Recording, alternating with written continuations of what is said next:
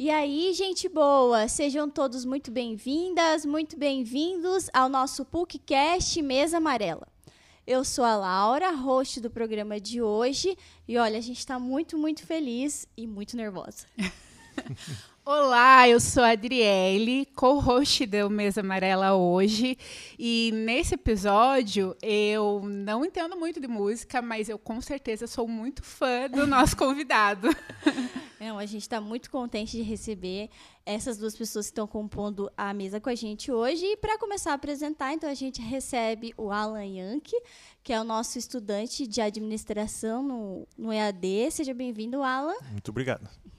E quem mais a gente recebe aí? E nós recebemos aqui o Duca Lendecker, que é músico, escritor, compositor, velejador, é instrutor de, paraque de paraquedismo. Gente, É e muitos coisa. outros hobbies, né? É muita coisa no homem só. É muita coisa.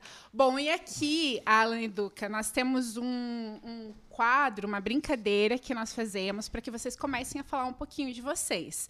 Então, nós temos um objeto e alguns objetos, e a Laura ela, ela se supera a cada edição. Assim, ela pega um objeto mais criativo que o outro. Então, nós temos aqui uma fita zebrada um pincel e uma ampulheta. E o convite é que vocês escolham um desses objetos para se apresentar e falar um pouco mais de vocês, uma história que o objeto lembra, uma característica, alguma coisa que vocês querem falar um pouquinho de vocês. Tudo bem? Tudo bem. Assim nós abrimos esse papo aqui. Eu escolho a ampulheta, com certeza. É. Porque. na- Posso começar? falar? Sim. Porque ah, eu. ah, Falar um pouquinho da minha história, então, né? Eu perdi o pai quando eu tinha oito anos de idade, né? E foi um, um baque muito grande e justamente uma, um, um, um alerta sobre o tempo, né? Sobre a finitude da vida, né? Muito e a cedo, né? importância do tempo. Porque Uhum. quando a gente perde um pai com oito anos, a gente, poxa, eu não tive tempo de, né? Nem de falar as coisas que eu queria, nem nada. Imagina uma criança. Então, muito cedo eu, eu tomei um, um- impacto, assim, tive um impacto da importância do tempo, né? Por isso, quando eu olho para a ampulheta, eu digo, opa! Já. E aí, desde então, eu comecei a correr atrás do tempo, né? De, de fazer as coisas que eu queria, de conviver com as pessoas que eu gosto. De, por isso que tu falou ali, velejador. É, é- é muito por causa disso. É muito por causa dessa sede de viver, né? Uhum.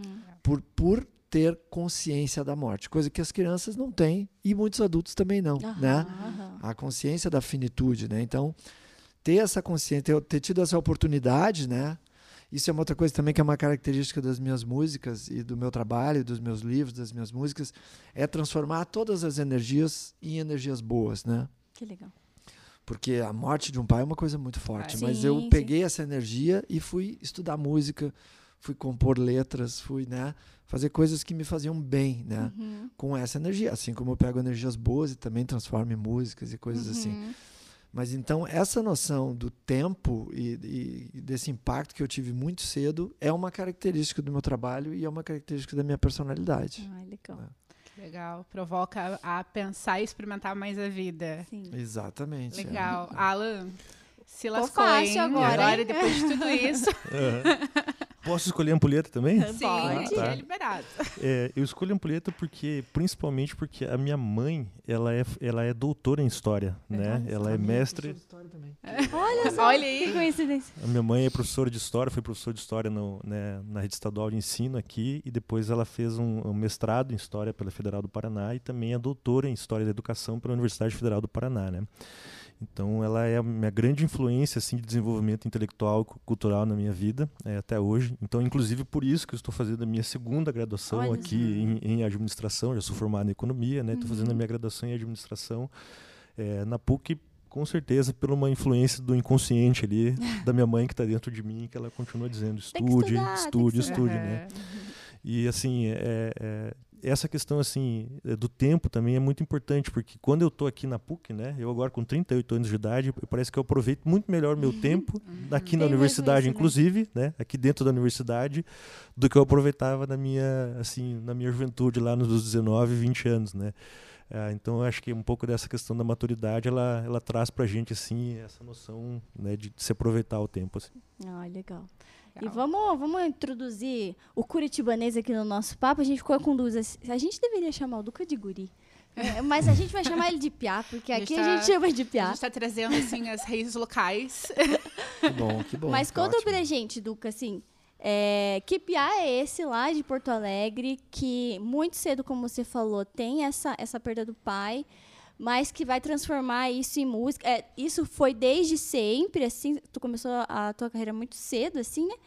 Mas como, como foi o seu, a sua história? Conta pra nós um pouco dessa história. É, o, na- na- até no, no- na Casa da Esquina, que é o meu primeiro livro, eu conto um pouco desse início, assim, né? Mas o, basicamente, quando meu pai morreu, minha mãe é professora de história, com três filhos homens, né? Olha só. E os nossos mães não ganham, não ganham muito bem como professoras, né? Eu pensei, cara, vou ter que me virar, vou ter que fazer alguma coisa, né? E o meu irmão tocava violão na varanda, assim, com o violão do meu avô, que é o, é o- é o pai da minha mãe, que era seresteiro e tal. E aí eu bah, ficava fascinado com ele tocando aquele som, né? Tirando o som do violão e tal, né? E eu falei, bah, isso é muito legal. E eu sou ariano, né? Eu pe- pedi pra ele, ô Adam, me ensina essa música aí. Ele falou, tá louco, tu nunca vai aprender essa música. Aí eu, Agora Tá louco, agora não dá. falou as palavras as mágicas. mágicas, Águas de Março do Tom Jobim. Aí eu, pá, Nossa, cara, mas é baixei a mesmo. cabeça e fiquei ali até aprender a música. E aí aprendi a música, eu cheguei pra ele um dia. tum, dum, dum, dum, Ah. Aí comecei a tocar violão e aí, aí como eu me dediquei muito para aprender aquela música, eu acabei gos- pegando gosto pelo, pelo estudo da música, né, e da técnica e tal. E aí comecei a me transformar num guitarrista mesmo, né? Veio o, o boom do rock e tal. E aí eu comecei a estudar muito, aí me apaixonei pra, por estudar música, e aí estudava 14, eu tinha também essa coisa do tempo, né, me, ali na minha, né? Aí eu, eu estudava 14 horas por dia de Meu música. é. Estudava o tempo todo. Eu pensava assim, cara, enquanto estiver acordado eu vou estar estudando música. Olha aí, não é, dom, né? É, ralação. Não, não, não, essa coisa do dom é muito relativa. As pessoas, né, eu sempre falo até nos papos que eu falo sobre literatura, né, que ninguém nasce sabendo fazer nada. Tudo é um processo, né? E é um processo que, que é Uhum. Que muito, demanda, muito, né? muita transpiração, é. Uhum. E daí, claro, como eu estudava muito, eu fui desenvolvendo mesmo tecnicamente e tal, e fui começando a chamar a atenção das pessoas, né? E aí eu lembro que eu tocava numa banda de rock, ali do rock gaúcho e tal, e sobrou um tempo no estúdio e eu pedi se eu podia gravar uma música, e eu gravei uma música já com aquela técnica do Stanley Jordan, assim, né? E aí botei a música, na, levei junto na É, rádio com- desculpa, é aquela do. tu- do tapping touching, né? que é, Aham, aham. bem no início da batucada. minha carreira. Não é da batucada. Não da batucada. É, é antes da batucada, é uma outra técnica. E aí, cara, botei a música na rádio, o cara gostou e começou a tocar música instrumental, né? Porque começou a tocar muito na rádio. Aí chamou a atenção, aí eu fui eleito o melhor guitarrista do ano, né? Quantos Pelo- anos? Eu tinha 14 anos. Meu, Nossa. era muito jovem. Nossa. Muito jovem. Aí, aí chamou a atenção, o próprio Stanley Jordan me, É. me, me- me chamou pra me conhecer e tudo. Depois veio o Bob Dylan, com a turnê do Bob. Dylan e tal. Aí deu visibilidade, aí, aí eu comecei a ter mais visibilidade mesmo e comecei a viver de música, né? Aí com 15 anos já, 16 anos. Uhum. Então assim que começou a história, da, mas tudo por causa da ampulheta. por causa dessa, dessa, né, dessa E noção de de ser que o tempo... também, né? E de ser ariano também, claro. É, tem a ver, né? a Esse mágicas coisa do desafio irmão. aí do irmão de não, você não vai conseguir. É, Tá não vai conseguir, é um desafio, né? A gente é movido muito a isso, né? Cada pessoa reage de um jeito, né? Sim. Eu tenho essa coisa de funcionar bem, né? desafio. Na- E além de vocês terem é, minha mãe que era professora, você também era de história? De história. De história sim, também. é. O Alan também é, é músico, né? Ele também. E ele morou muitos anos no, no Rio Grande do Sul. assim. Então a gente estava Ah, conversando aqui antes. Eu falei, nossa senhora. Conhecedor da história da conhecedor música da história gaúcha. da música gaúcha. Que Tava então, aqui comentando legal. com a gente. Aham. E conta um pouco, Alan, sobre a sua história com a música. Ó, assim, as primeiras lembranças que eu tenho assim é do, do, do meu avô, né? Ele era cordonista, também tecladista, ele tocava assim, baile de carnaval e também era músico profissional, né?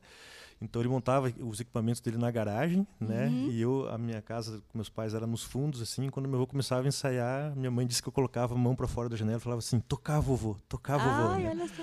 Então meu avô é meu primeiro ídolo musical, né? Então assim, eu acho que essa é a primeira reminiscência que vem assim para mim da música. Depois muito fortemente assim os meus tios, sabe? Meus tios gostavam muito de U2, gostavam muito de Pink Floyd, né? É, do rock clássico assim. Então eles chegavam para visitar a gente, eu corria pro carro deles lá e, e pegava a coleção de CDs e ficava escutando assim, né? Então isso é, trouxe para mim esse desenvolvimento também de, de, de querer é, estudar inglês bastante, né? Me desenvolver nessa parte assim. E depois veio vindo a adolescência. Minha adolescência foi bastante complicada, assim, mas a música era sempre um refúgio para mim, né? Aham. Aí, quando eu passei no concurso público, eu me mudei para Porto Alegre, né? morei 12 anos lá, e daí eu falei, agora eu vou estudar guitarra. Daí eu encontrei as pessoas certas ali naquele contexto, assim, né? É, o Rio Grande do Sul e Porto Alegre tem uma ligação muito forte com, com rock and roll, né? Assim, Uhum. eu, é, dentre outras coisas, eu vi muitos shows muito legais em Porto Alegre, assim.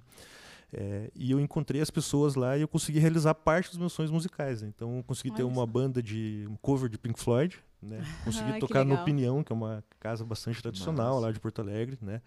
É uma das principais casas aí de, de shows do Brasil, com certeza. Nando Reis já gravou DVD lá.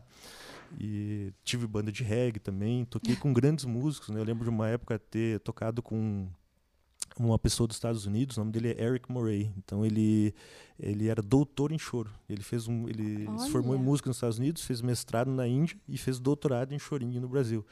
Então assim, parte dos meus sonhos musicais eu consegui realizar, lá Realizar. no Rio Grande do Sul, dentro daquele ambiente assim tão influenciado eh, pelo rock gaúcho, pela música popular gaúcha, né? Uhum. É, eu morei no IAPI, né? O IAPI é um bairro é, de Porto Alegre, é onde morou Elis Regina, né? Então eu passava Meu todo Deus. dia ali. o Tá. foguete de luz. É, Tá respirando música. eu, eu passava todo dia ali perto ali do, do apartamento onde ela morou, né? Então assim, o Rio Grande do Sul é muito rico musicalmente, né? Que legal.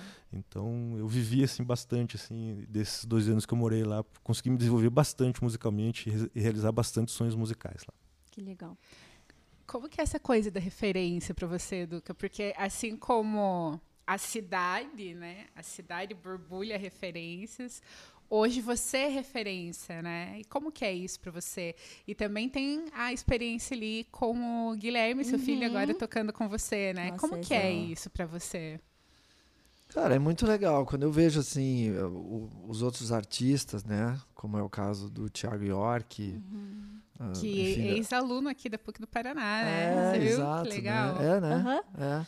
Ele é um cara que fala em todas as entrevistas, assim, todas não, mas fala em muitas entrevistas e grava, sempre grava música minha e, e acabou que ficou meu amigo e a gente faz música junto, né? A gente fez Uhum. duas músicas para esse disco novo dele e, enfim, é, é, pô, é muito legal. Eu acho que o, o, sonho do, do compositor, né, e do artista, assim, é, é que- é que a música transcenda o próprio artista, né, e vire uma coisa com vida própria, né. Uhum. E, e tu e consiga ver noutros artistas as tuas músicas, né? Então eu, eu tenho a felicidade de ter minhas músicas gravadas por outros artistas, Chima Roots, o, o Thiago, enfim, são vários artistas que já gravaram as músicas e, e- e- e me mencionam como referência, assim, né? É um orgulho, é uma coisa muito legal, um privilégio também, né? Primeiro que é um privilégio a gente viver de música no Brasil já é um Uhum, grande uhum. privilégio, né? Já é um, uma coisa assim muito que tem que botar as mãos pro céu, né? E agradecer. E o lance do meu filho tá tocando é, é, é muito emocionante também, porque primeiro que eu, eu- a minha vida ela é cheia de perdas, né? Cheia dessa coisa quando eu falei da, Uhum, uhum. eu tive a, a minha banda Cidadão Quem, né? Faleceu o baterista e depois faleceu meu irmão, né? E foi o motivo principal pela qual a banda parou mesmo, né? A gente acabou, eu acabei a banda porque a, a, a formação inicial, os fundadores da banda, só sobrou eu, né? Uhum.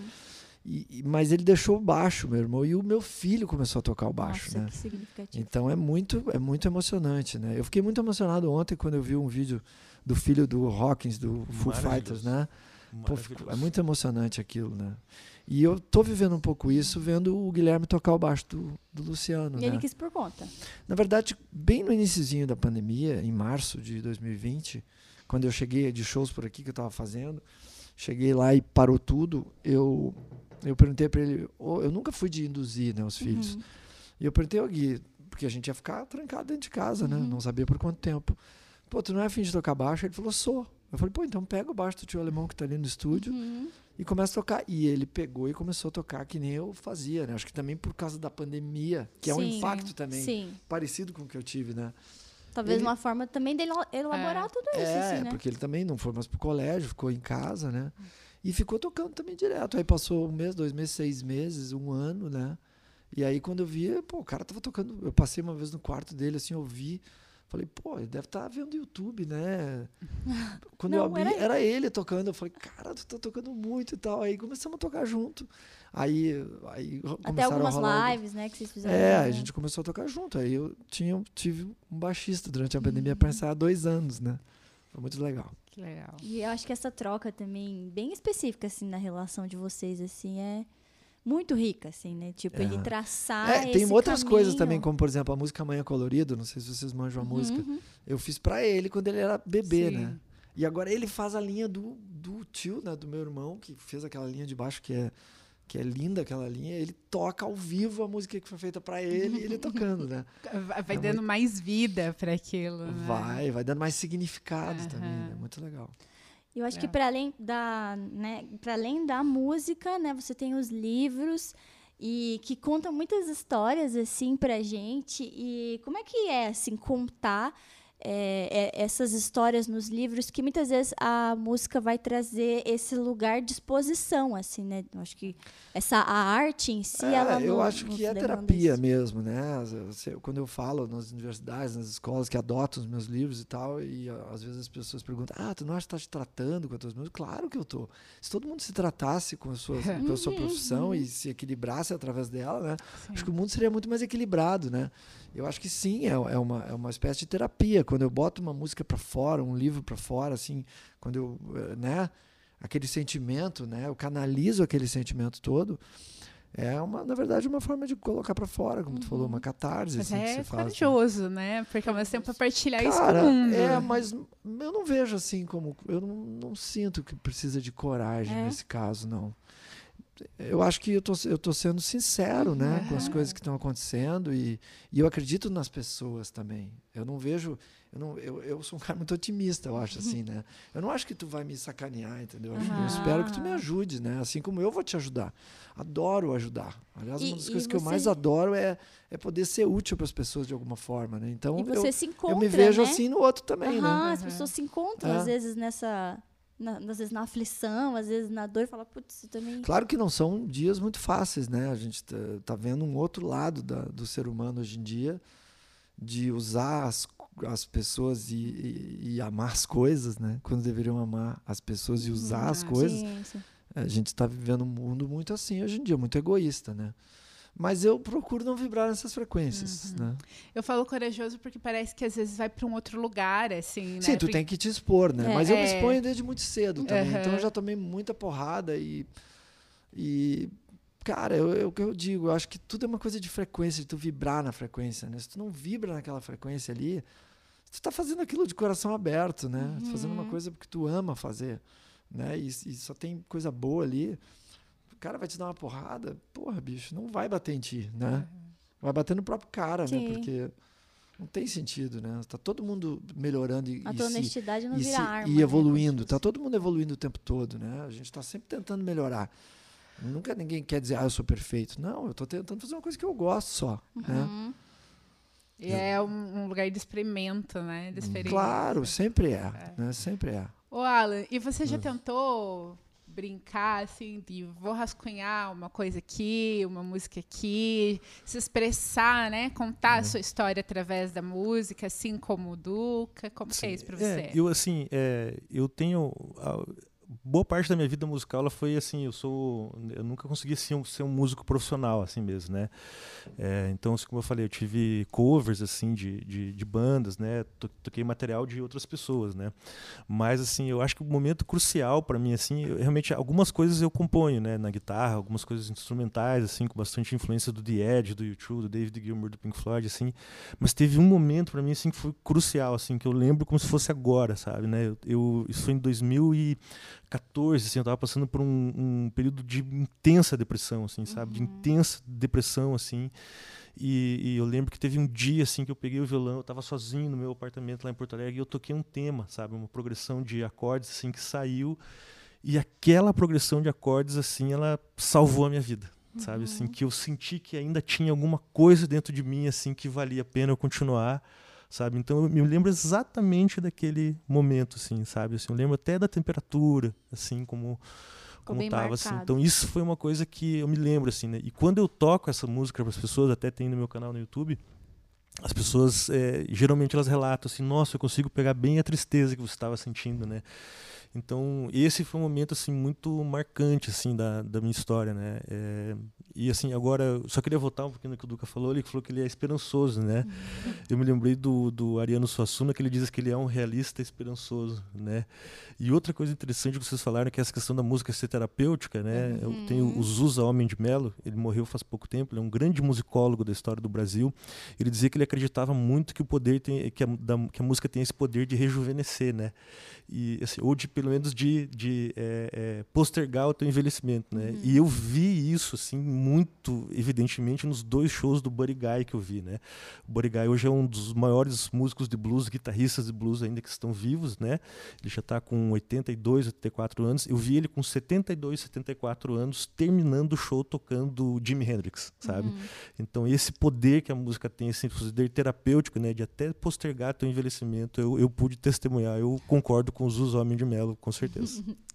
Ai, pegando esse gancho, então, do Alan, que eu achei muito interessante, né? Desse.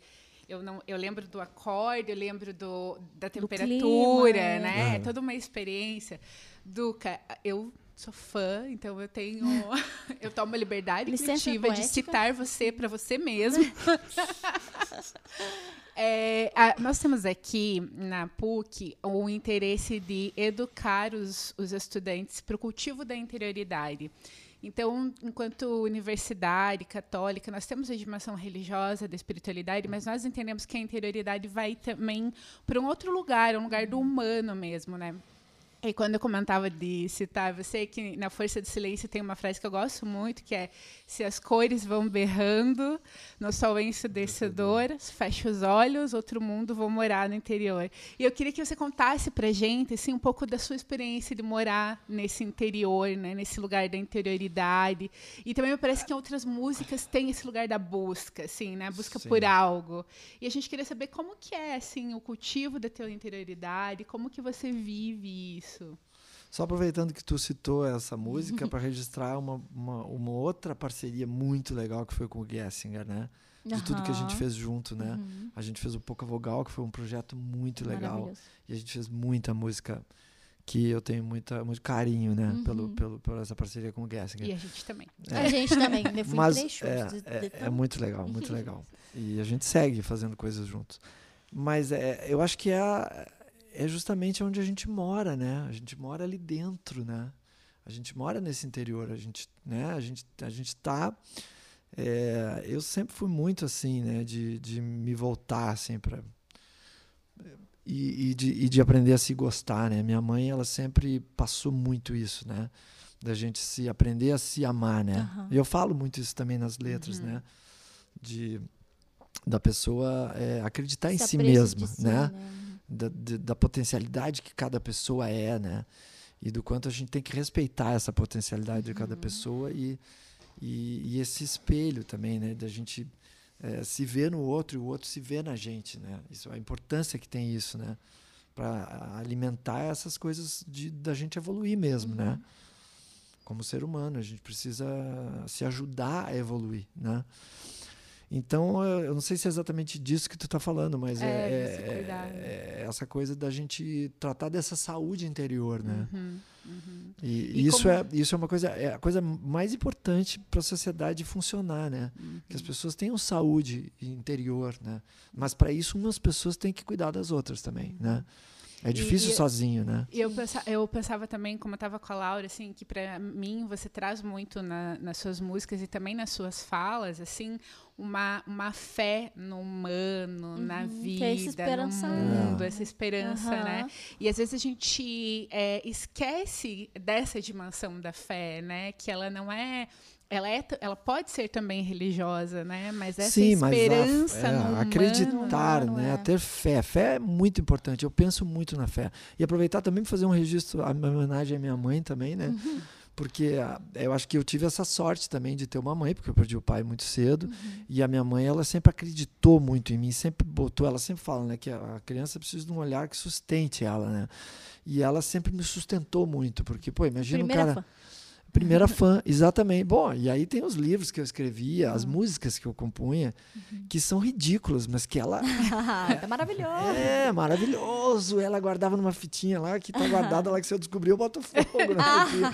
Mas ela me ajudou a acreditar aí, né, no que eu fazia. Eu, é Claro que era um processo, eu estava começando, e quando a gente começa, as coisas elas vão. Mas elas- fundamental esse suporte. fundamental esse suporte. E sem falar na, na questão de tocar na noite com 13 anos, né? Nossa. Nossa. Então imagina, uma outra pessoa diria, não, tu vai pro, pro colégio, e vai, né? Não, ela, ela via que era genuíno, verdadeiro, que eu estava me doando, e ela me apoiava, e ela me vê. Né? Eu tocava em troca de carreteiro, né? Arroz de carreteiro. Aham. Vocês, né, aqui vocês conhecem também arroz de carreteiro. Mas enfim, é- era um início. E ela me sustentou em todo aquele início, né? E daí rápido eu consegui retribuir. né? Eu Aham. consegui, já com 14, 15 anos, eu já estava conseguindo me Contribuir. sustentar, ganhar dinheiro, Uhum. enfim, e trabalhar né, com aquilo ali. Isso é muito essa, esse ponto assim da rede de suporte, assim, e em especial no começo, assim, eu acho que é muito fundamental. Sem ela, eu não- que- eu não é, estaria pra aqui falando o- sobre a carreira. A acreditar É. que é possível, assim, né? Exatamente. Acho que isso é muito poderoso. E, e voltando um pouquinho ali quando você fala da honestidade, assim, né, de partilhar algumas histórias, a gente até, é, quando a gente estava montando assim, a Adri foi, foi trazendo assim, ah, tal coisa, tal letra que eu penso que talvez ele possa ter ido nessa linha. e aí a gente foi achando curioso, assim, né, como cada um, quando uma letra cai no, no mundo, assim, como que cada um, e principalmente algumas letras que contam histórias, são interpretadas a partir da ótica de cada pessoa, assim, né? Você já chegou a receber alguma história de pessoas que falam, nossa, em tal música eu acho que você fala sobre isso, e você falou, nossa, não, eu penso sobre outra coisa, mas que cada um vai dando o seu tom, assim. Que a música teve vida própria. Vida vai andando. Normalmente é assim. Fala, Sim, não, não porque é, nada disso. normalmente é assim, porque na verdade é, cada, cada pessoa tem a sua própria história, né? Uhum. Então quando é, e eu acho que isso é, o- é o mais legal da, da, da letra e da música, dessa possibilidade que tem da pessoa se identificar com a música e colocar a sua projeção da sua história ali, né? Uhum. E aí, claro, ela vai, ela vai lembrar das coisas que aconteceram na vida dela. E que são diferentes das que aconteceram na minha vida, mas são parecidas no que diz respeito à afetividade daquilo Aham. ali. A relação afetiva que aquilo traz, né? É, Quando eu canto, liga, né? quando eu falo uma música, por exemplo, como Pinhal, pô, ninguém conhece Pinhal, sabe? ninguém sabe onde é Pinhal. Mas a relação afetiva que a pessoa tem com o lugar que ela veraneia, ou, ou onde ela se conheceu o marido dela, ou não sei o quê, né? Assim como o dia especial. Cada pessoa tem o seu dia especial. Ah, Mas então é justamente isso que é legal da música. é A música ter a vida própria para a pessoa colocar ali a sua vida, e a sua experiência, né? E aí ter as suas memórias daquilo que eu tô falando ali, mas eu tô falando da- em relação às minhas E experiências. logo né? no começo você teve esse desapego, assim? Ou no começo você ficava assim, nossa, tipo. você se Não, eu acho lindo, cara. Quando alguém vem e manda uma interpretação. Eu teve um cara até que fez um de uma faculdade, um trabalho sobre uma letra minha e postou no YouTube. E tem muitos views até. Ah, agora eu não vou lembrar, mas é o Deus, não sei o que, de Duca Lendecker e tal. Ele pega uma letra que é a música inédita. E Aham. cara, o cara faz um estudo sobre a letra. Ah, assim. também, é você eu também teve. Eu falei, ai, pra mim, ele tá falando de uma experiência de busca, de uma experiência, assim, um tanto quanto religiosa, de Aham. busca É, por mas o que interessa é qual é a tua interpretação, não a minha, né? Sim. Porque a- na tua vida que isso vai ter um impacto, Sim. né? Eu E é por isso que ela que se torna tão afetiva, Por assim, isso que né? ela se torna. Eu não sou mais o dono da música. Eu sou apegada por vocês. Porque eu vi uma entrevista sua, você dizendo que não tem problema de quando as pessoas falam do dia especial e falam do Thiago York. Eu falei, mas eu tenho problema. Eu Não, eu não tenho fico problema nenhum. ofendidíssima Tu quando fica? falam. Ah, mas aí é uma, aí é uma, é um- uma possessividade tua, né? Eu não sou isso. possessivo. Eu não sou possessivo. Eu fico super feliz. Não me, não interessa quem é a música. Interessa que a pessoa tá cantando e tá fazendo bem pra pessoa, E né? aquilo tá no mundo É. criando sentidos, né? É, e os direitos vêm pra mim, né? tá tudo certo, tá tudo bem. Ah, Me, me lembrou do episódio da Avril Lavigne, né? Que ela falou que ela não sabia quem que era o Bob Dylan, mas ela tinha acabado de gravar a música do Bob Dylan, Ah, não né? acredito, Eu não jura? conhecia essa. Falou, eu não tenho culpa de quando eu não, não sei quem que é o Bob Dylan, né? Eu me lembro desse, desse episódio dela. É. Isso foi outra felicidade que eu tive, né? De conhecer o Bob Dylan e ter sido convidado pelo Bob Dylan pra fazer a turnê no Brasil, né? Isso foi uma loucura. Nossa, E eu nem amor. tinha noção de quem era o Bob Dylan naquela época. Claro, conhecia, não era.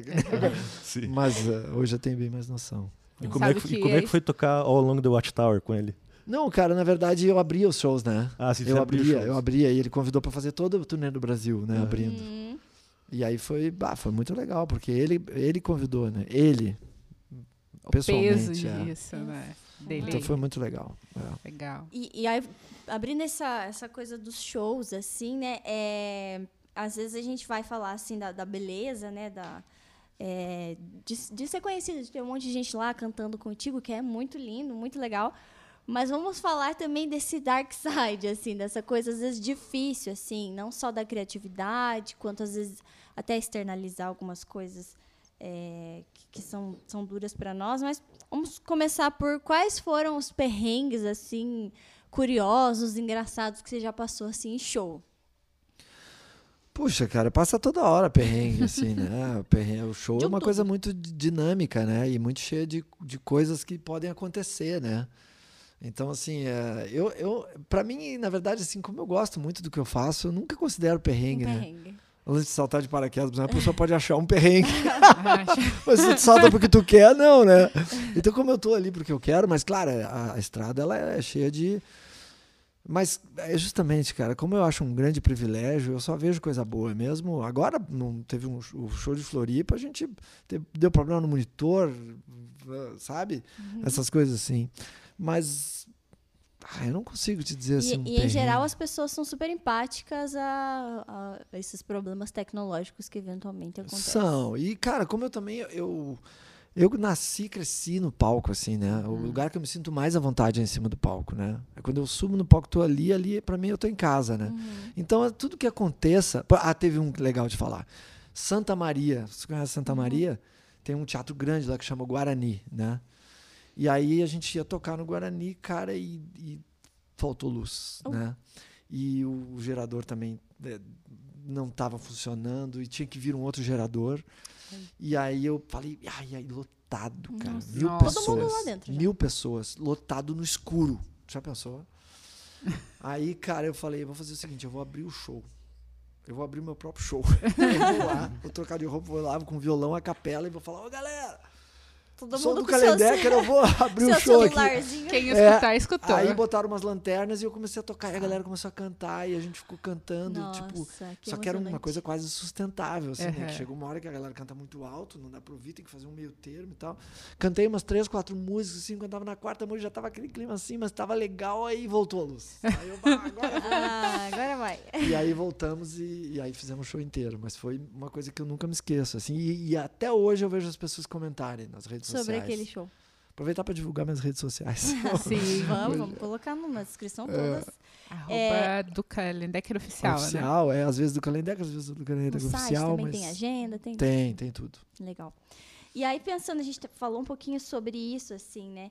É, sobre essa questão do, do momento da pandemia, é, né, a sua aproximação com o Gui, na música e tal, mas como que é, como é, quando você chegou a gente começou a falar sobre a retomada dos shows, o, o show, é, né, todo mundo no carro assistindo. Como foi esse, esse período assim é, da pandemia, pra, tanto para você enquanto criador né, de música, de conteúdo, quanto pra, enquanto músico, assim, né? Eu acho que foi um período extremamente ingrato para todos, mas que foi uma, um público muito atingido. Assim. Particularmente para os artistas e particularmente músicos. É. E aqui acho que é curioso também pensar que, que a gente que faz um trabalho mais administrativo, é, a gente lê muitos artigos que discutem assim um, um novo formato de trabalho, ah, o trabalho remoto e tal. E aí, e o, e o músico, uhum. né? Quais foram os insights que a pandemia trouxe para o universo artístico, sabe? Cara, o meu grande insight foi o meu filho tocar baixo, porque, porque essa coisa de, do músico viver na, na, na remoto é um pouco complicado, eu acho uhum. ainda. Tem muita gente que está conseguindo. Eu sou um cara mais velho também, não sou da geração da internet, assim, eu me esforço para tentar, tá? Porque eu sei que esse é o ambiente atual, né? Mas é, eu acho que foi muito difícil a pandemia. Uhum. Foi muito difícil. Acho que o que me salva é, é justamente fazer o que gosta e estar com quem se ama, né? Uhum. Se tu faz o que gosta e vive com quem tu ama, pô, nada te derruba, né? Uhum. Então acho que isso foi o principal para eu conseguir ter uma sanidade mental durante dois anos e meio dentro de casa, sendo que eu falei para vocês que a coisa que eu mais gosto é estar no palco, né? Então, assim, claro que a coisa que eu mais gosto é estar no palco, mas eu amo a minha família e eu gosto de tocar, principalmente antes de estar no palco, o que eu mais gosto de fazer é tocar. Uhum. Então, independente de estar no palco, eu estou fazendo o que eu gosto e estou com quem eu amo, né? Uhum. Se tu junta essas duas coisas, pô, não tem o que Te te derrube, né? Mas claro que foi muito difícil ficar sem, né, sem ter contato com as pessoas. A gente vive de aglomeração, né? Uhum. O músico ele vive da Acho que é mais aglomeração. aglomerar mesmo, né? É, o que, o que, e inclusive financeiramente, É. né? o Sim, que dá sim. receita para o músico é a aglomeração. Quanto mais aglomerado, Melhor. mais o músico vai conseguir viver, né? Então, essa coisa foi bem difícil, foi, foi, foi um momento difícil, assim, de ficar tanto tempo. Mas reforçando, eu acho que as pessoas. Eu sei que não é fácil a gente descobrir o que gosta, não é fácil a gente conseguir é, resultado fazendo o que gosta, mas é muito importante fazer o que gosta e, e- e estar com quem se ama também.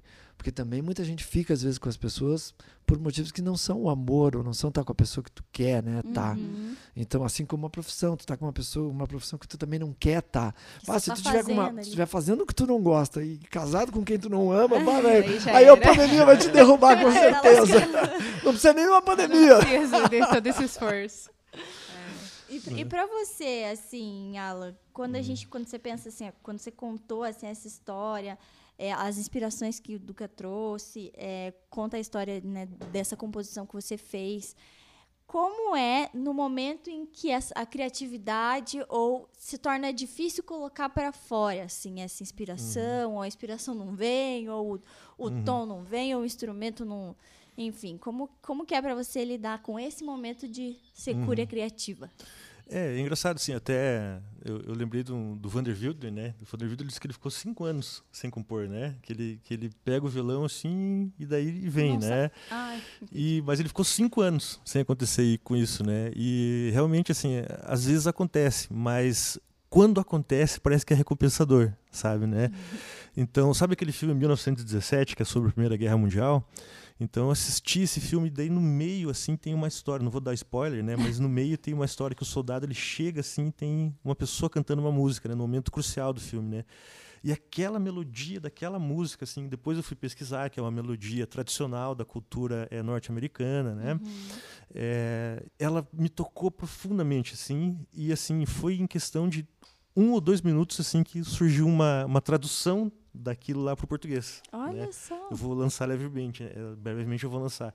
É, e aquilo, assim, aquela, aquela letra, assim, ela veio assim, sabe, assim, como se ela tivesse descido, assim. Aham. Eu acho que por mais que a gente passe por esses dry spells, né, por esses períodos de seca, assim, mas quando acontece, é, é uma coisa que é, assim, é indescritível, sabe? Que É- alimenta. É, é uma que coisa assim é uma que coisa que vai alimentar é, você por muito tempo. por vários anos, né? Então assim, eu me lembro assim, né? é, o nome dessa música é The, é Poor Wayfaring Stranger, né?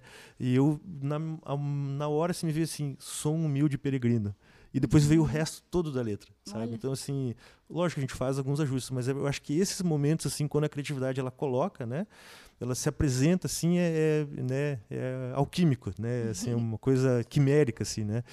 E, mas lógico, assim, eu como estudante de administração, né, a gente sabe que tem como você é, instigar a criatividade, né? Então tem várias ferramentas aí que é possível também. Eu eventualmente eu faço o uso do meu trabalho também desse, né?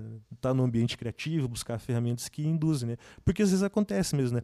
O próprio estudo da música quando você está estudando, quando você está progredindo no teu estudo, ele muitas vezes ele te alguma coisa de um estudo também. musical, ele provoca uma emoção ali, aquela emoção, aquele sentimento, ele te direciona para aquela direção. Não, agora eu vou. Uhum. E isso faz com que você né, produza uma música nova, um tema novo, assim que você vai trabalhando. Pelo menos assim que acontece, tem acontecido até hoje comigo, né? É assim com você também, Duca? Como que É, vem essas inspirações de composição? É, eu, eu acho que tudo é, como eu falei no início, assim, uma ah, energia, na verdade, né? Que tu recebe a energia de tudo que acontece na tua vida e tu transforma ela em tudo no trabalho, na, na- na administração, na música, na- na- em tudo que tu vai fazer, tu vai colocar ali a energia também, né? Então é uma energia que se transforma em alguma coisa. A música é isso, tu canaliza a energia para aquilo ali.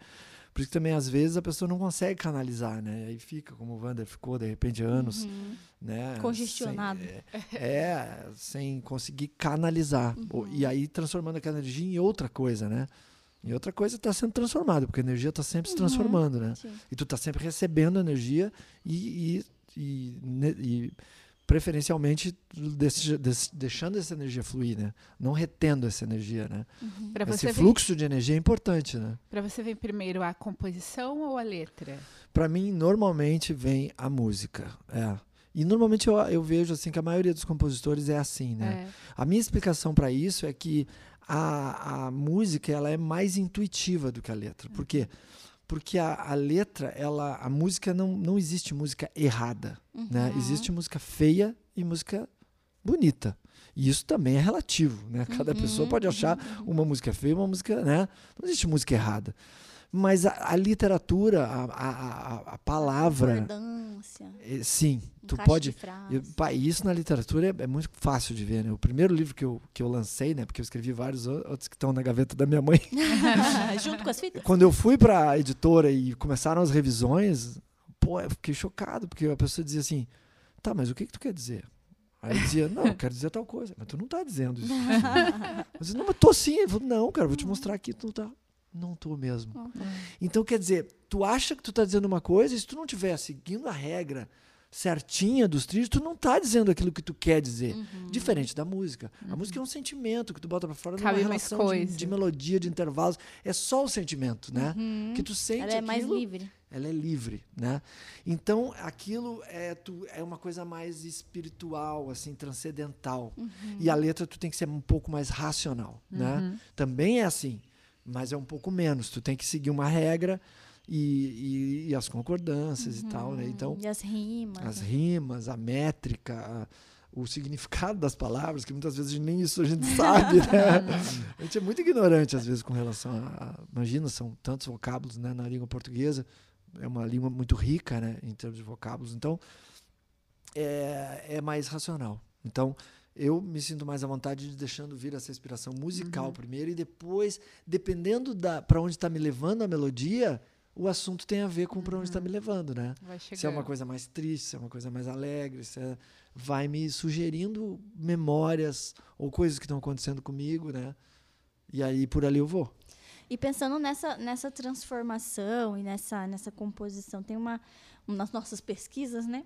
Que a gente viu que tem um, um momento que você diz assim, que os- mais ou menos assim, né? Que os Beatles são incríveis, mas que a gente precisa deixar outras coisas nascerem também, né? E a gente vê aí tantos, tantos músicos, é, tantas bandas nascendo, assim. Como que você, nesse tempo todo, e também, né, você passou por esse por esses períodos de metamorfose, seja no Cidadão, seja no Boca Vogal e agora é, com a carreira solo e tal.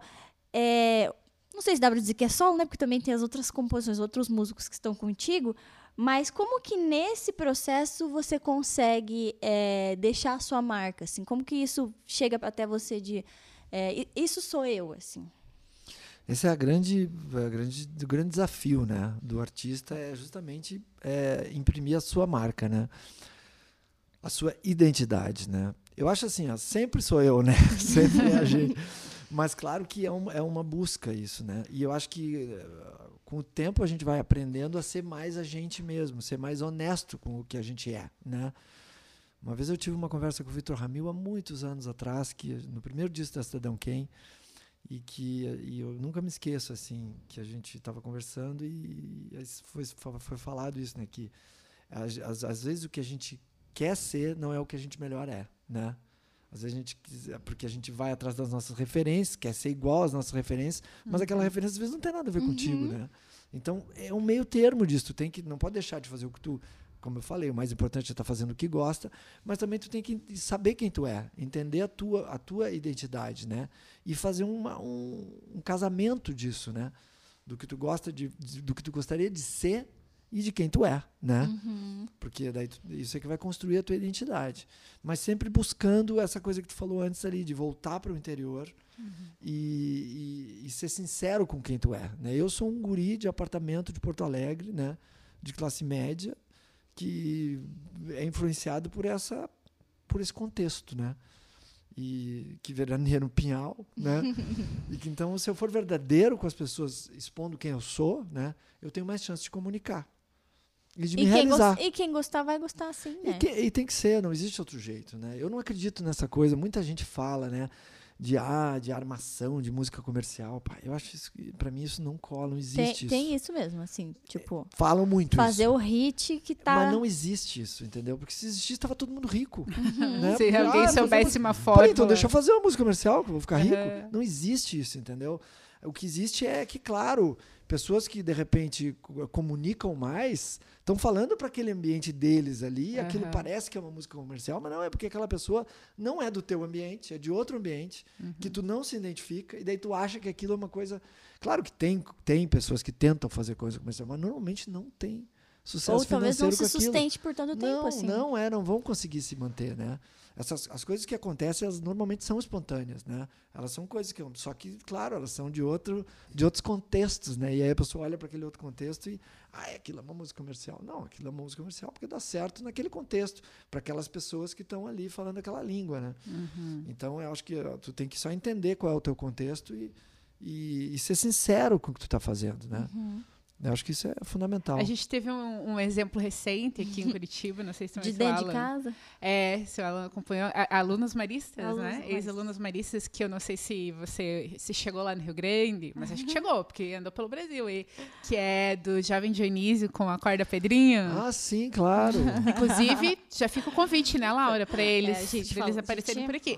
Fazendo um sucesso danado, né? É, e daí a gente ficou pensando assim, o- isso é o viralizar hoje, né? Foi muito engraçado, assim, É. porque foi um- uma realidade muito Do local, noite, assim, né? né?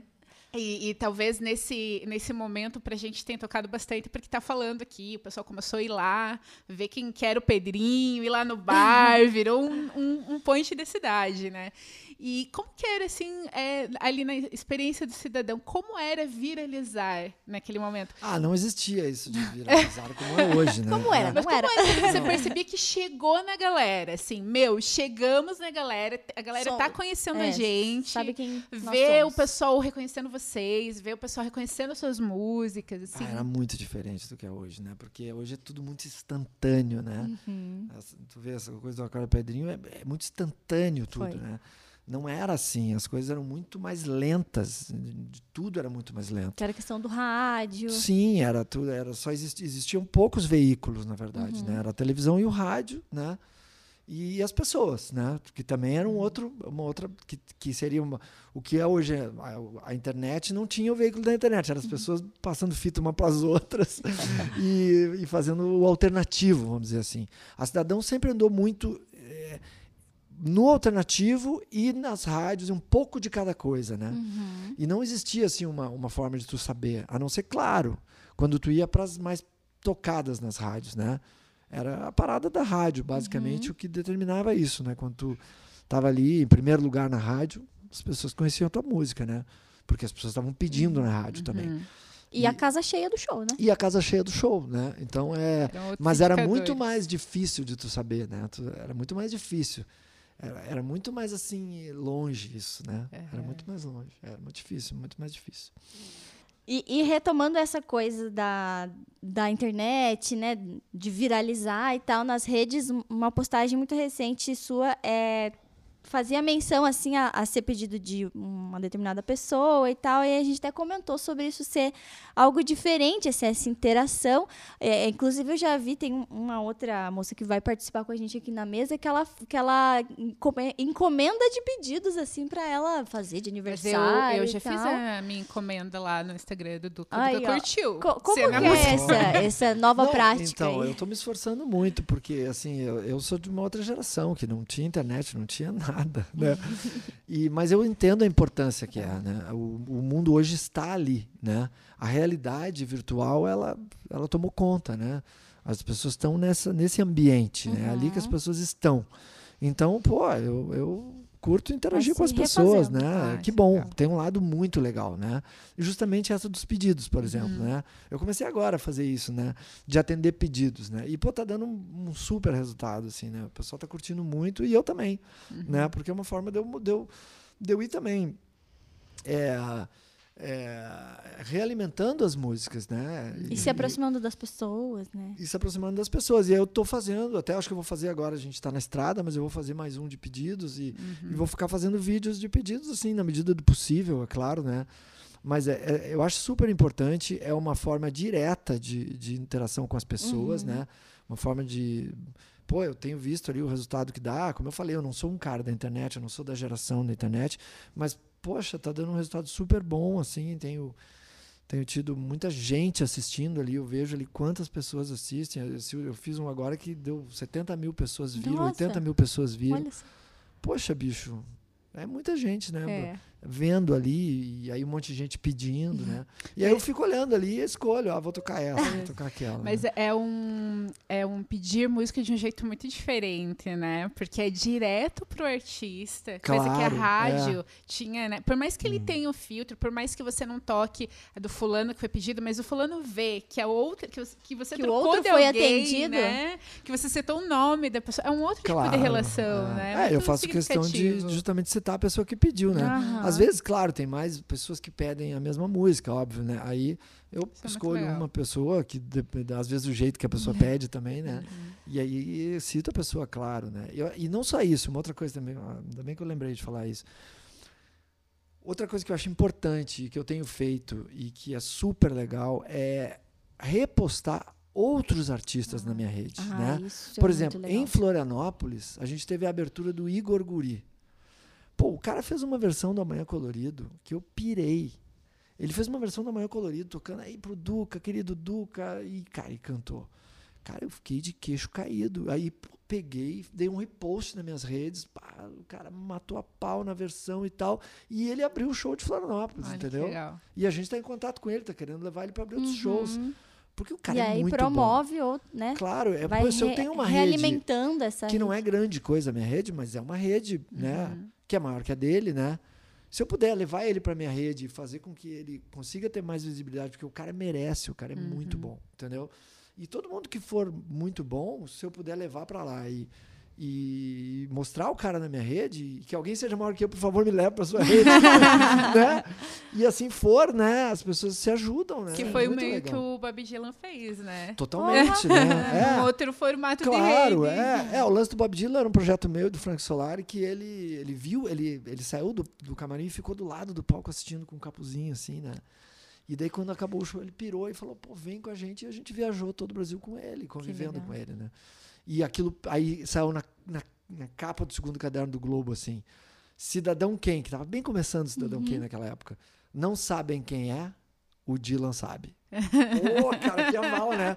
Então, esse tipo de coisa, né? Que, claro, né? O ideal seria que as pessoas conseguissem ter mais é, espaços para mostrar as coisas, que não precisasse que um Bob Dylan viesse falar, ou que o Duca, uhum. que as pessoas conseguissem mostrar o seu trabalho, né?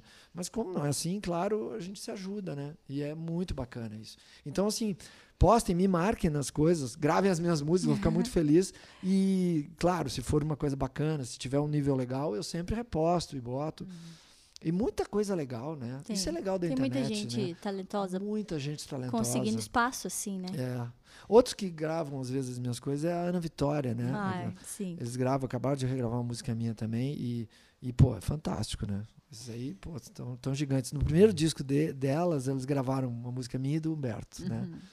É muito legal. Isso da, da, das músicas, né? Eu vou falando e vou lembrando, né? ah, é muito você legal. Tá dizendo, você, há muitos artistas jovens Sim. Que, ah, vão, repondo que vão também, né? né? Esse Sim, nicho vai, de é, vai, vai dando, é, resgatando, uhum. né? E, e, recolocando as músicas, dando uma sobrevida para elas, né? uhum. né? Claro que muitas músicas minhas eu sinto que elas sobreviveram ao tempo, uhum, assim, né? uhum.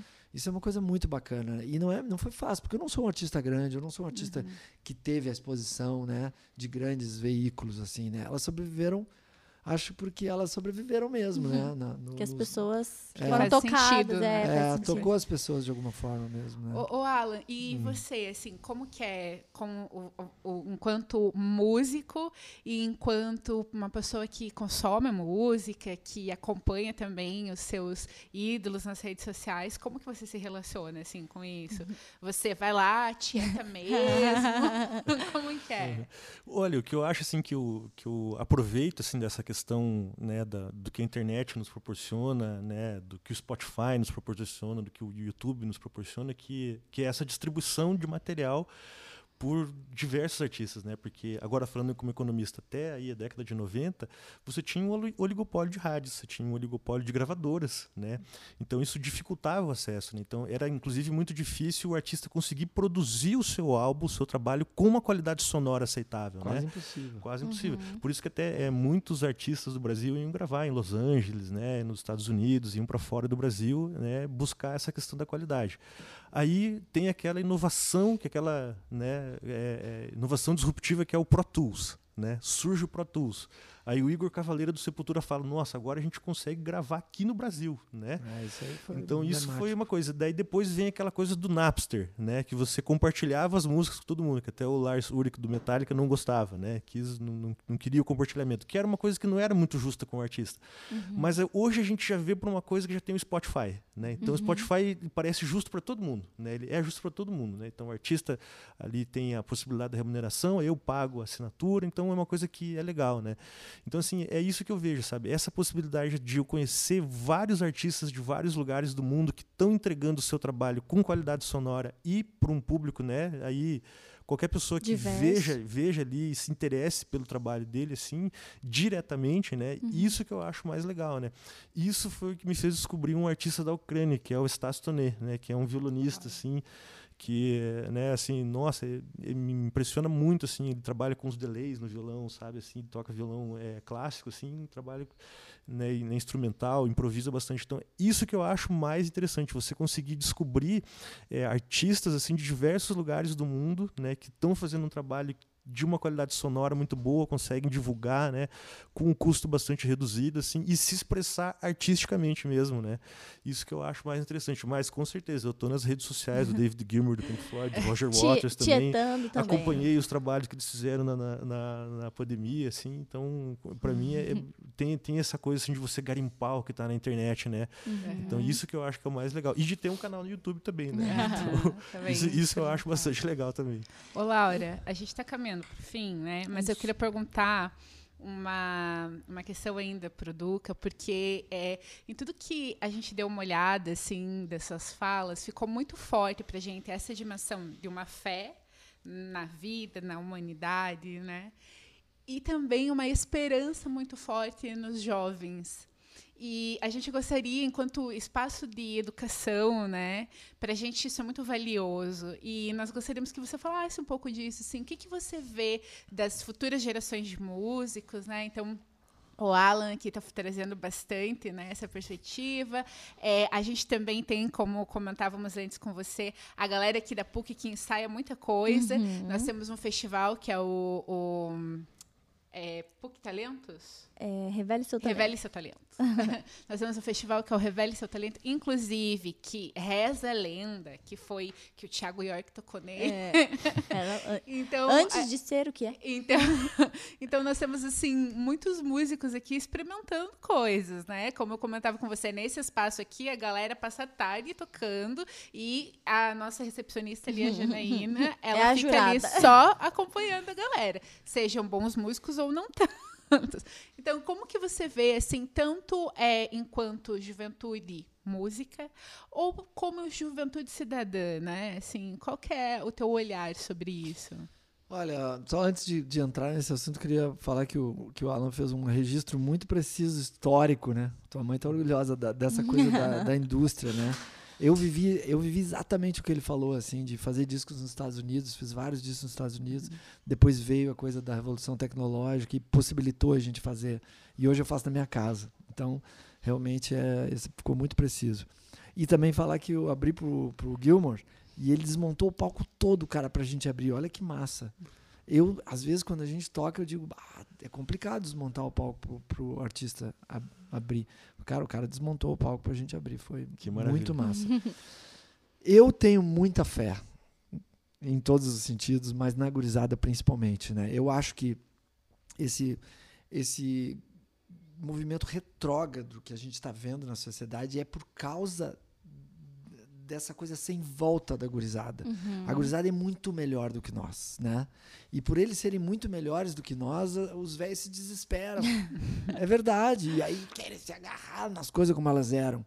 Mas não tem volta. Essa gurizada, a própria Ana Vitória, né? Uhum. Eles já vêm com uma coisa. tu- não sei se vocês viram o, o filme delas. Elas têm um Eu filme. não assisti ainda. Eu vi o filme e achei assim uma experiência muito legal de entender essa gurizada, sabe? Eles não têm essa coisa de gênero, de cor, de não uhum. tem, eles não têm isso mais na, no DNA deles, entendeu? Para eles as pessoas são Já vem todas- com a atualização. já vem com atualização de software, sabe? Eles, as pessoas são iguais para essa gurizada, né? Então eles já vêm com essa Tem coisa. que- alguns debates que nem. não, nem nem são entra, debates, nem são debates, A entendeu? questão da E sustentabilidade. outra, o também. consumismo também. É. Tu pergunta pro meu filho se ele quer ter um carro, ele não quer. Pergunta se ele quer ter alguma coisa, ele não quer. Então aquela coisa eu falo, que eu comecei falando, né, da sociedade que ama as coisas e usa as pessoas, é pros velhos. A gente que é assim, possessivo, consumista. A gurizadinha já vem com software que não quer saber de consumir. Eles querem saber de viver a vida. Então eu tenho muita fé nessa gurizada, só que a gente precisa deixar eles fluir. E eles não estão deixando, né? Estão querendo, "É, não, vocês têm que ser consumista, vocês têm que ser. Uhum. É isso que está se fazendo, né? Esse, toda esse- essa turbulência mundial que a gente está vivendo é basicamente isso, né? É uma reação a essa gurizada que está vindo pronta, né? Então, assim, eu tenho muita fé.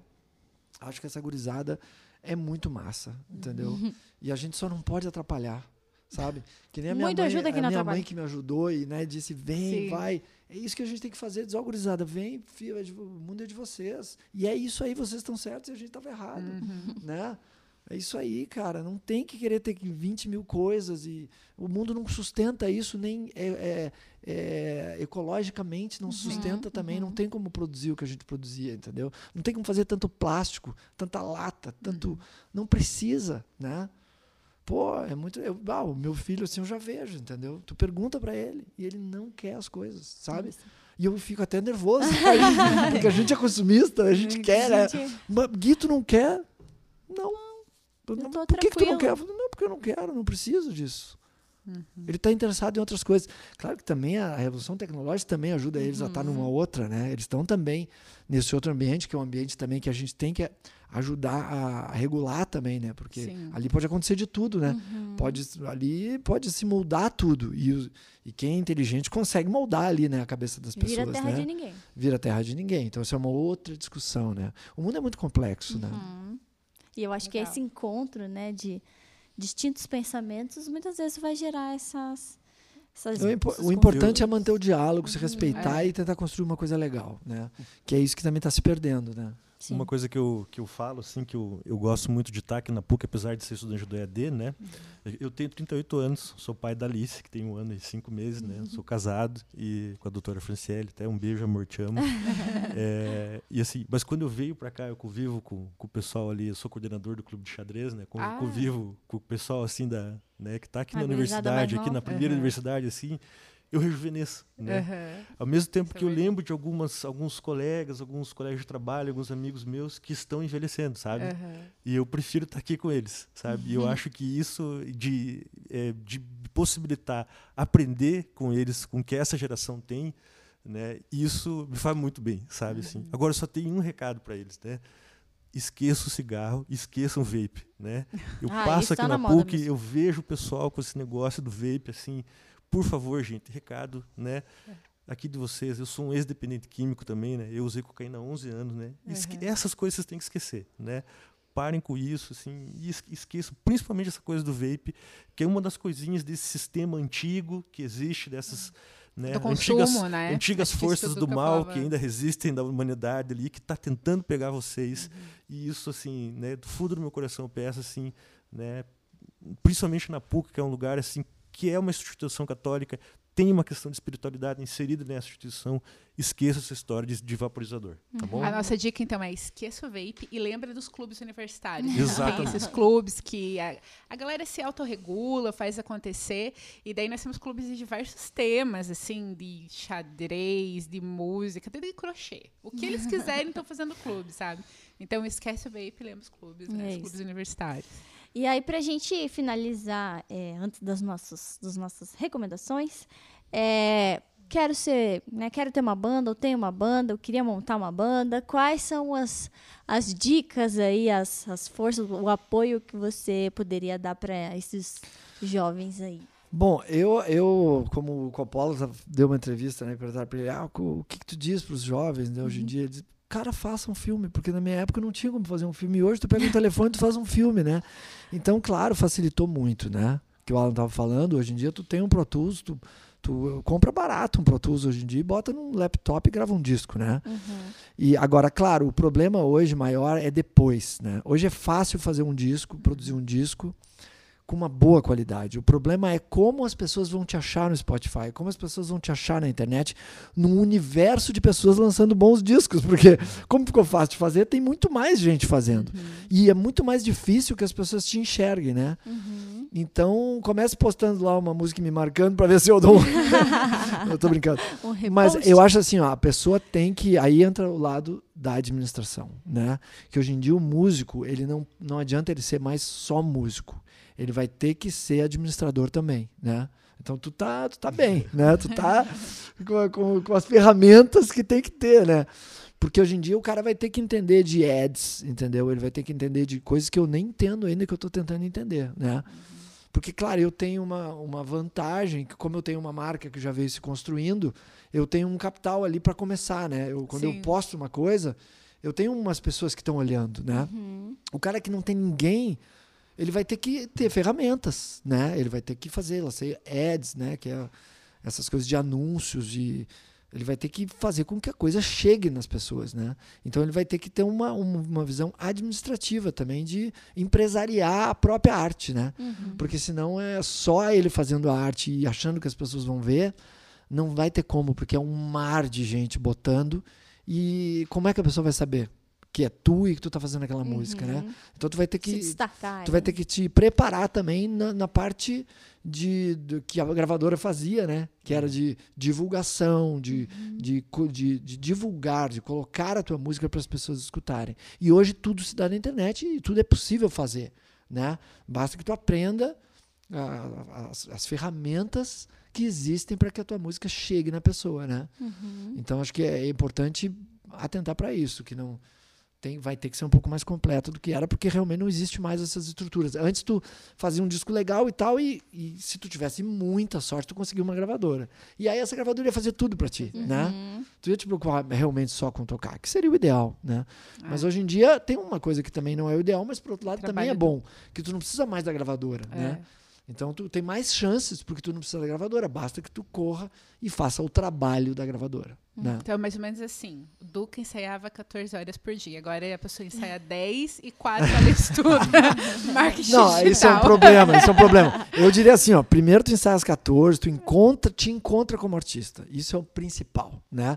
Não adianta tu, tu dividir no início o teu estudo, porque daí tu não vai ser um artista que tu gostaria de ser e daí talvez tu não consiga entregar. Primeiro te, te, te descobre como artista, né?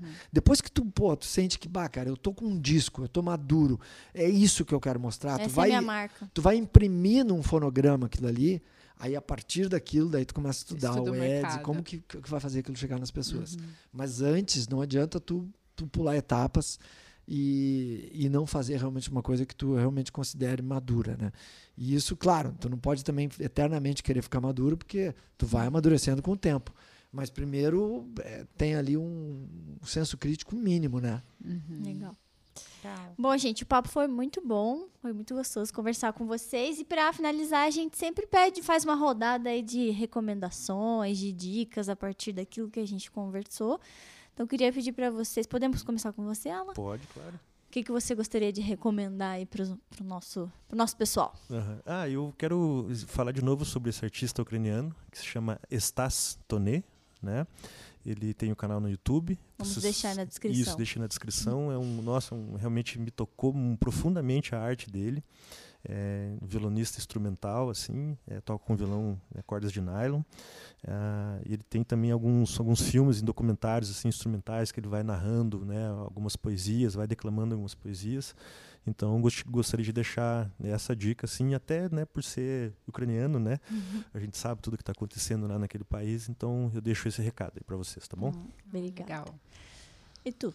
Bom, eu, é, isso que o Alan falou é muito legal também. Eu tenho descoberto muitos artistas diferentes também na internet, mas para deixar a dica, me surgiu agora aqui uma coisa para fazer um resumo, né?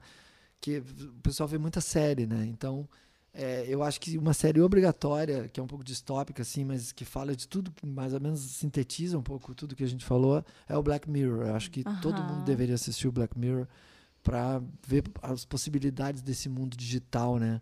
aonde ele pode dar, né? Pro bem e pro mal, né? Uhum. Então acho que uh, é um momento muito de séries também, né? Sim. E cara, música, bah, música é fantástico, né? A música ela realmente salva em todos os aspectos. Eu acho que uh, feliz é o cara que sabe escolher a trilha sonora para sua vida, né? Então, assim, é a, o segredo da felicidade é muito em cima da trilha sonora que tu escolhe para tua vida. Então, escolham uma boa trilha e, e aproveitem a vida. E você, Adri? A minha trilha sonora da vida tem muito Duca. Oh, então, muito obrigado. então eu vou sim dizer que o meu, o, a minha recomendação é que a galera escute, escute as músicas mais antigas, escutem as novas do Duca. E vou comentar. Peçam no Instagram. Peça é, no Instagram. peça no Instagram. Uhum. Vou comentar. A, a Galileu Galilei, Galilei é sua última? Última. É a última. É. Então vou convidar. A gente está aí vivendo um momento em que a ciência está sendo questionada, né? Então eu acho que é um convite legal convite. aqui pra galera ir escutar essa música. E, e dar risada uhum. do clipe. Dar risada é muito engraçado o clipe. É muito e dar risada do clipe. É. Então, e também é, é beber das mais antigas também, né? Ir lá, é.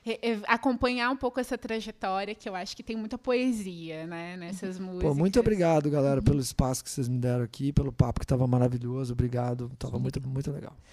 E bom, e a minha recomendação é, na verdade, vai ser um pouco de sair. Eu sou o tipo de pessoa que, quando abre o Spotify, tá sempre ouvindo mais ou menos as mesmas coisas, assim, né? Eu sou meio apegada, assim.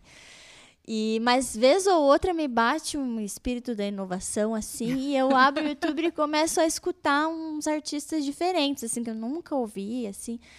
E, e muitas dessas vezes, se não todas, eu sou surpreendida por algumas né, uma música. Esses dias eu descobri uma, uma, mexicana, assim, que cantava lindamente, assim. Eu falei, nossa, é, é o momento de talvez estourar um pouco a bolha, assim. E, então, ó, a minha recomendação é que a gente fure um pouco a nossa bolha e escute algo meio inusitado, alguma coisa que, ah, não, não conhecia esse artista. Em especial os locais, assim, né? Uhum. Antes um pouco de vir para Curitiba, eu conheci o Léo Fressato é, que é um artista local de Curitiba, então eu fiquei, nossa, às vezes a gente né, esquece de olhar para quem está muito próximo, assim. Então, minha recomendação vai ser essa. Legal. Gente, foi muito bom conversar com vocês. Muito obrigada, Alan, Duca, Adri. Muito obrigada. Acho que o nosso papo foi muito, muito gostoso. É, quero agradecer a todo mundo que está aqui. É, o João, é, junto com o Farol 1817, é, os nossos patrocinadores, a FTD e a Chamex. Quero agradecer também a vocês por terem nos acompanhado até agora e espero vocês no próximo episódio. Até mais, galera. Tchau, tchau. Até uhum. mais.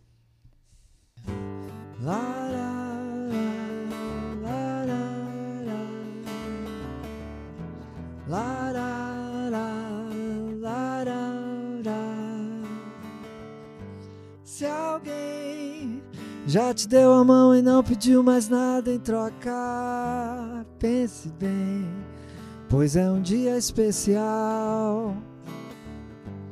Eu sei, não é sempre que a gente encontra alguém que faça bem, que nos leve desse temporal. O amor é maior que tudo, do que todos, até a dor se vai quando olhar é natural. Sonhei que as pessoas eram boas em um mundo de amor e acordei nesse mundo marginal. Mas te vejo e sinto o brilho desse olhar que me acalma, me traz força pra encarar tudo. Mas te vejo e sinto o brilho desse olhar que me acalma, me traz força pra encarar tudo.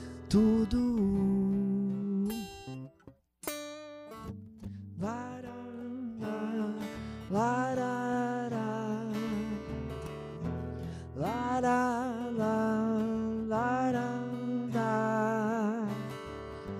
O amor é maior que tudo, do que todos, até a dor se vai quando olhar é natural.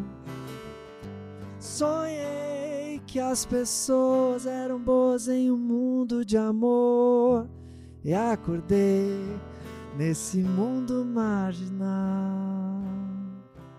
Mas te vejo e sinto o brilho desse olhar que me acalma, me traz força pra encarar tudo. Mas te vejo e sinto o brilho desse olhar que acalma, me traz força pra encarar tudo.